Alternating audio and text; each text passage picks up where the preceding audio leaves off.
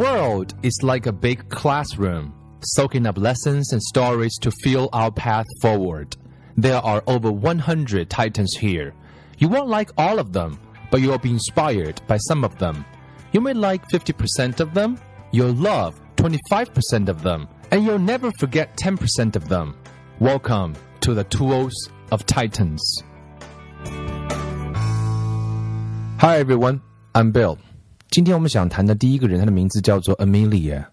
这个人呢，一定会有很多人不是那么喜欢他，因为他有一点极端，有一点甚至是受虐啊，可以这样来讲。因为在他自己给自己的一段介绍当中是这么说的：“I'm not the strongest, I'm not the fastest, but I'm really good at suffering。”她是一位女性，所以她不是最强壮的，她也不是最快的。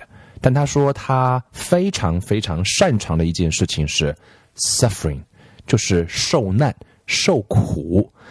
讲到这就会让很多人不喜欢啊，怎么要受虐？我干嘛要让自己受虐呢？但是我们通过他的经历，其实一样会有很多的启示。就我个人而言，我就得到了几个有趣的想法，也许我在将来的生活当中就会去试一试。就像这本书里面讲到的一样，不是每一个人你都会喜欢，这没有关系。你会喜欢百分之五十就很好，百分之二十五你会爱上他，百分之十你可能都不会忘记。我想这就是这样的故事带给我们的价值。这个世界对我们来讲就是一个大的课堂，我们从中去吸取你能够需要前进的养料。我想这样就很好。它的背景是什么呢？它被誉为。啊，誉为是我们叫障碍赛啊，就是跑障碍赛这个领域里面的 Michael Jordan。呃，但凡熟悉篮球的都的朋友都知道，说 Michael Jordan 可是篮球之神啊，所以可见这一位叫做 Amelia 的女性在这个领域取得了成绩。他参加了二零一二年全世界最难的叫做啊 mother 叫 mother Competition 啊，就是在泥巴地里面进行障碍赛。这个泥巴地里呢是最 the toughest one 是最难的，一共要持续二十四个小时。他完成了九十英里啊，这个完成了三百个障碍的挑战啊。重要重点是说参赛者有一千名，百分之八十是男性，他得了第二名。他也是这一比赛唯一的三次登上领奖台的选手。他还获得过一系列令人侦探啊称叹的这样的一些呃冠军吧，斯巴达精英赛啊，Death Race，听起来就很恐怖的这样的比赛，都获得过这样的运动成就。我们就会觉得他可能是一位啊全职运动员，可是你会发现他不是，他是毕业于 University of Washington School of Law。是来自于华盛顿大学的法律系高材生，他还是目前还是苹果公司的全职律师。所以在问到他一个问题的时候，我觉得很有意思啊。那么作者在问到这一个 Amelia 的时候，问他说：“What do you think of when you hear the word successful？” 对你而言，你觉得成功这个东西到底意味着是什么？我想这是国外很有意思的一种观点啊。他的回答是：someone who's transitioned extremely well from athlete to business executive， 就是跨界的成功，在运动界很取得了很高的成绩，然后又到商界。同样取得了很高的成绩啊，sounds very very cool 啊，听起来是很酷。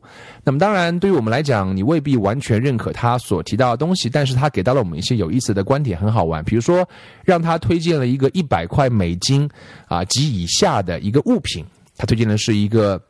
啊，听上去就很好玩，就是这么营养的蜂蜜。大家知道有曼努卡蜂蜜，他推荐的是曼努卡蜂蜜的一个一个胶带啊，就是可以来，如果你受伤了，可能会非常快的把那个伤疤能够治愈啊。我也是从来没有听过这个东西，听完之后也很想买来用一用。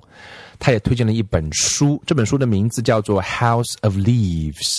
这本书特别的地方在于是跟一般普通的书不同，因为它很多地方是需要你倒过来看，很多地方又是一个大圆圈，甚至需要你用放大镜去看，所以它整个是会调动啊你的一个全身的一个阅读体验。那对于我来讲，我当然不会错过这样的书籍，连忙会买上一本收来看一看。也提到了他呃提及在聊天过程当中的一些我们叫做 random facts，他。 她的天性是什么？她的天性是 Amelia loves doing training runs in the rain and cold as she knows her competition is probably opting out. This is an example of rehearsing the worst case scenario to become more resilient.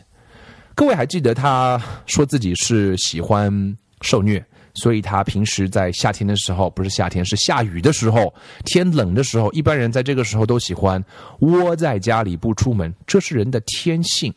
但是他喜欢就出去做一些训练，他会觉得这样的训练会让他更有适应性、更有弹性，啊，更能够做很好的啊操练，以便将来出现这种极限情况的时候，他要参加很多这样的比赛。也许你不一定会喜欢这样方式的自虐，但是如果我们可以偶尔。啊，去去反一反，去调整一下自己的常态，呃，我想也许会有不一样的感受和不一样的风景可以感受到。他还是一个跳绳的高手，能够跳双飞啊，就是跳一次让绳绳子从脚底下通过两次。他的记录是单次是四百二十三个，那个时候他才三年级。其实他可以做到更多，嗯，因为那次他尿急了，而且还尿裤子了。非常简单的一个故事，一个。嗯，普通人，但是做到了很多不普通的事情。我不知道会不会给你一些启示，会不会给你一些有意思的信息啊？我看完之后是很开心啊！我也希望在有一天下雨的时候，我去跑一次。我未必会一直跑，但是我会去跑一次。我会喜欢他推荐的这本书，虽然我还没有看过，我也会喜欢他推荐的这个胶带啊，这个胶带，嗯，很有意思的一个人，让我觉得呃。很有很多有很多问题萦绕在我的脑海当中，我想这也就是这本书期望给予到我们这些读者的 Tools of Titans。